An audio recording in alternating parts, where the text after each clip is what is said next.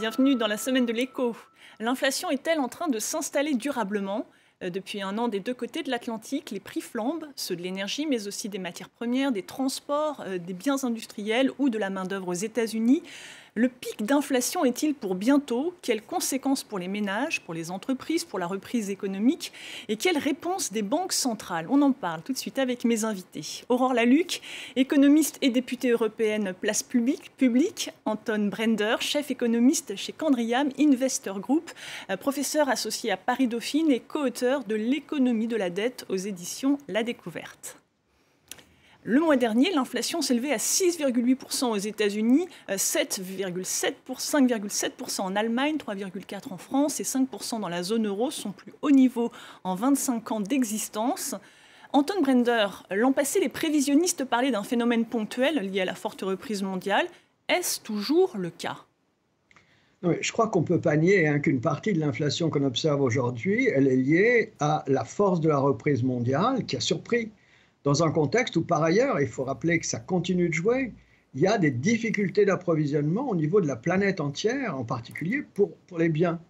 Et ça, euh, c'est quelque chose qui est directement lié hein, à la pandémie, et on a toute raison de penser que ce, ce phénomène de rebond extrêmement rapide de la demande et puis de contrainte sur l'offre, il est transitoire. Le problème, le problème c'est que la situation, elle est effectivement un tout petit peu plus lente à se normaliser que euh, ce qu'on pouvait penser, en partie parce que la pandémie est beaucoup plus durable que ce qu'on attendait. Rappelez-vous, il y a un an, on ne pensait pas du tout hein, que cette année, on fêterait encore Noël dans des conditions un peu difficiles.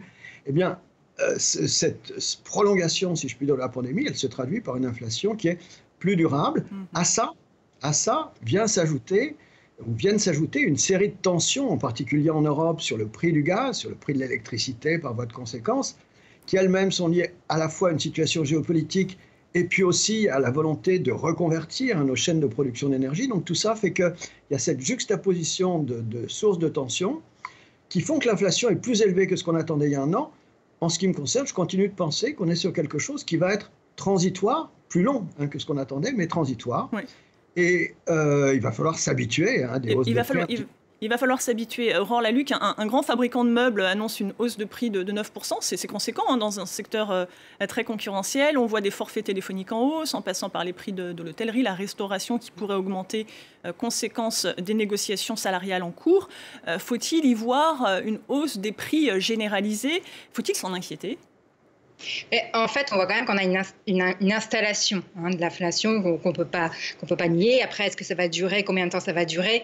Les prévisionnistes disent en gros 2023. Et puis, on a euh, un changement aussi de la structure de l'inflation. Il y a plusieurs types d'inflation. L'inflation sous-jacente, qui est plutôt celle qui est liée à une surchauffe de l'économie, euh, qui est plutôt liée au salaire, et celle-ci, on l'aime plutôt. Et puis une autre qui est liée euh, au prix de l'énergie, des matières premières, etc. On peut l'aimer dans le cas de la transition écologique, mais en tout cas, elle est en train d'évoluer et de se transmettre. Hein. C'est-à-dire qu'on avait une augmentation des prix de l'énergie, des matières premières, et on voit maintenant que ça se transmet effectivement à des grands magasins de meubles, à la presse, à la vaisselle, etc.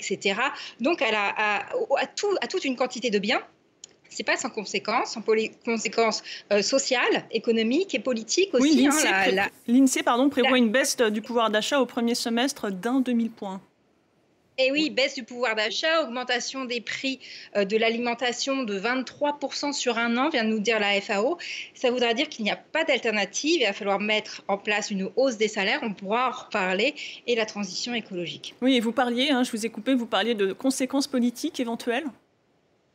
Ah oui, ça va avoir des conséquences on l'a vu, euh, on l'a vu avec la crise des gilets jaunes, par exemple, hein, quand il y a une hausse des prix. Et de toute façon, il y en aura euh, dans le domaine de l'énergie. Hein. Cette inflation, il y a une partie qui est liée à la surchauffe, certes, peut-être.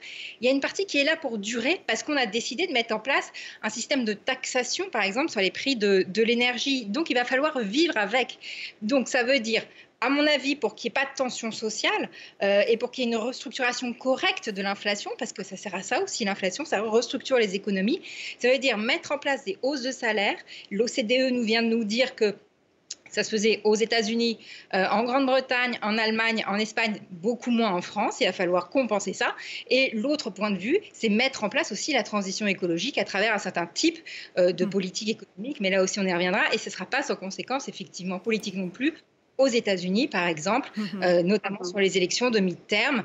Qu'est-ce que ça va avoir comme conséquence? Est-ce que Joe Biden va réussir ou pas à passer son plan de relance?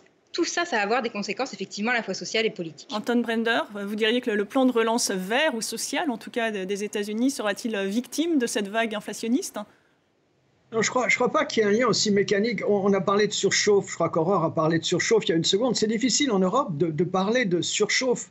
On est encore en termes de niveau d'activité en dessous.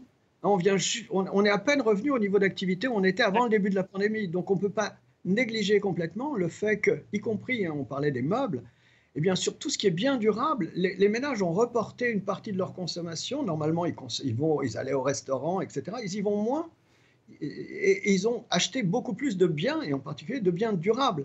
Et donc une partie des pressions à la hausse qu'on observe sur les biens durables, elles sont liées directement hein, à ces difficultés d'approvisionnement. Ça, il ne faut pas complètement négliger. Et qui pourrait d'ailleurs euh, continuer. On voit en Chine bah, la vague Omicron qui, a, qui pousse à un reconfinement partiel et ça va probablement engendrer de nouvelles difficultés. C'est pour ça que j'insistais moi là-dessus sur le fait que c'est la pandémie hein, qui, qui, en durant plus longtemps, fait que ce qui normalement est transitoire, eh ben, est transitoire toujours, mais dure plus longtemps que ce qu'on attendait. Alors Antoine, Pardon, Antoine Brender, aux États-Unis, on, aperçoit, on, perçoit également une grande vague de, démissions actuellement, avec une pression sur, sur les salaires.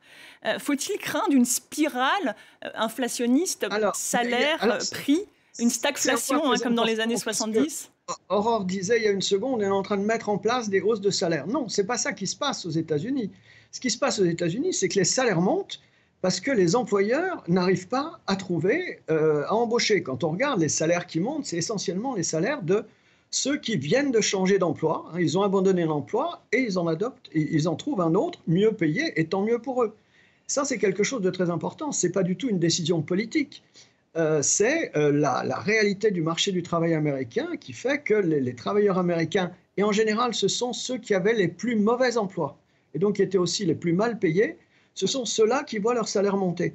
Du point de vue de la Fed, il faut rappeler que la Fed a un double objectif, la, réserve, la réserve fédérale, américaine, qui est, d'une part de, faire, de maîtriser l'inflation, et d'autre part d'atteindre ce qu'elle appelé, ce qu'elle appelle maintenant le, plein emploi maximum, c'est-à-dire une, situation dans laquelle les, les, marchés du travail sont suffisamment tendus pour que les salaires montent.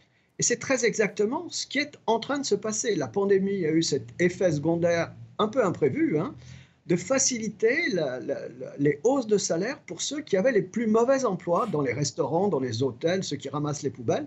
ce sont ces salaires-là qui sont en train de Mais très, très rapidement, Anton Brender, vous ne craignez pas une stagflation, c'est-à-dire à la fois un ralentissement économique et une, une inflation aux États-Unis? Je ne crains pas. Par contre, ce qu'il faut juste ajouter, c'est que face à cette hausse de salaire, la Fed est en train d'expliquer, et les marchés sont en train de, l'intégrer dans leur raisonnement, et les taux du coup montent, qu'elle va durcir sa politique monétaire plus rapidement que ce qu'on attendait. Elle s'est rapprochée de son objectif de, plein emploi, et maintenant elle se préoccupe de son objectif d'inflation. Effectivement, l'inflation est élevée. La Fed va agir pour essayer de maîtriser l'inflation et ça va se traduire par une politique monétaire plus dure. Aurore Laluc, euh, on voit hein, la Réserve fédérale qui déjà euh, durcit, en tout cas annonce qu'elle le fera dès le mois de mars et la Banque centrale européenne dans tout ça alors, c'est une des questions. Juste pour revenir sur la question des salaires, j'ai mis tout dans le même paquet, mais effectivement, il y a des pays où la, hausse se fait automatiquement, 26 États aux États-Unis, et d'autres où elle va passer par des accords et par du législatif. C'est le cas, par exemple, notamment en Espagne et en Grande-Bretagne. Pour revenir sur la question maintenant des banques centrales, tous les yeux vont être rivés sur les banques centrales ces prochains temps. Pourquoi? Parce qu'est-ce qu'on va assister à une normalisation, si tant est qu'il y ait une normalisation des politiques monétaires, c'est-à-dire une augmentation des taux d'intérêt ou pas? On ne sait pas trop. Pour l'instant, euh, on a, euh, même si ça servira à rien d'ailleurs, hein, parce que quand vous avez une augmentation des prix de l'énergie, vous pouvez augmenter votre taux d'intérêt. C'est pas ça qui va changer quoi que ce soit sur la question inflationniste par ailleurs. Mais on peut, c'est quelque chose, en tout cas, qu'il faut avoir en tête. On ne peut pas être totalement irresponsable par rapport à ça et dire qu'il va rien se passer du côté de la politique monétaire. On sait qu'à un moment, on aura probablement une normalisation de la politique monétaire. Quelles vont en être les conséquences? À voir. Euh, Anton Brender, la, Banque Centrale Européenne parle hein, d'un pic cette année d'inflation. Comment interpréter ce... La, Banque Centrale Européenne, elle a moins à se préoccuper de l'inflation. Si la, la Fed, c'est très bien hein, qu'on n'arrête pas les hausses du prix de l'énergie euh, en, montant les taux. Par contre, ce qu'elle sait, c'est que si on monte les taux et qu'on freine un peu l'activité, eh bien à ce moment-là, la boucle prix-salaire, euh, sera beaucoup plus difficile, à, se développera plus difficilement. Et c'est ça hein, que les, banques centrales essaient d'éviter aujourd'hui. C'est pas du tout faire que l'inflation, que les prix qui sont montés redescendent. C'est qu'il n'y ait pas un enchaînement, une spirale inflationniste qui s'enclenche. Et c'est ça l'objectif des politiques monétaires. Et de ce point de vue-là, la, Banque Centrale Européenne a beaucoup moins à s'inquiéter aujourd'hui hein, que la Fed. Les salaires dans la zone euro ne montent pas du tout, comme aux États-Unis. Aurore Laluc? Il faudra les augmenter. il n'y a, a, pas d'alternative là-dessus. Il faudra augmenter les salaires. Et l'OCDE dit pas autre chose. Elle dit attention, en France, vous n'augmentez pas les salaires assez vite face à la baisse de pouvoir d'achat et la hausse des prix actuels. Si on a une inflation comme ça qui s'installe, parce que c'est pas sûr du tout qu'on ait, qu'on ait à faire un pic juste là, si, si on a une inflation qui s'installe, je dis pas qu'elle va durer ad vita aeternam, mais en tout cas, il y a une partie qui sera là pour tout le temps, qui est celle de l'énergie. Il va falloir pouvoir faire de la redistribution et du partage de la valeur ajoutée. Et de toute façon, dans l'histoire, les épisodes inflationnistes sont toujours des moments à la fois de restructuration de l'économie, notamment de relocalisation. Hein. On peut le voir par exemple sur la production de vaisselle. Ça coûte cher d'un point de vue énergétique de faire venir la vaisselle de Chine, donc on en produit plus en Roumanie en ce moment. Mais c'est un moment aussi de restructuration sociale parce que l'inflation est un moment où on peut, à travers certaines politiques, faire peut-être plus de partage de la valeur ajoutée. De la Anton Brender, un mot de conclusion en, quelques secondes, s'il vous plaît. Non, mais qu'il faille redistribuer en un mot, hein, qu'il faille mieux redistribuer la valeur ajoutée pour amortir en particulier ces chocs inflationnistes et les distribuer mieux, c'est une évidence. Merci beaucoup. Merci à tous les deux. On se retrouve juste après le journal. Restez avec nous sur France 24.